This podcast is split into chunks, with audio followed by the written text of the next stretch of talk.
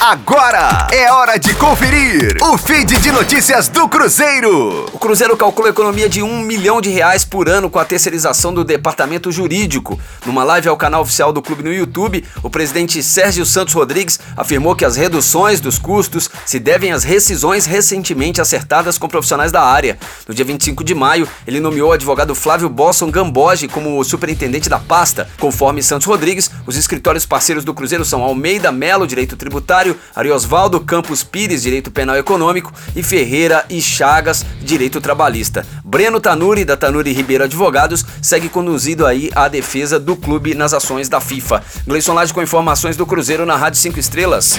Fique aí! Daqui a pouco tem mais notícias do Cruzeiro.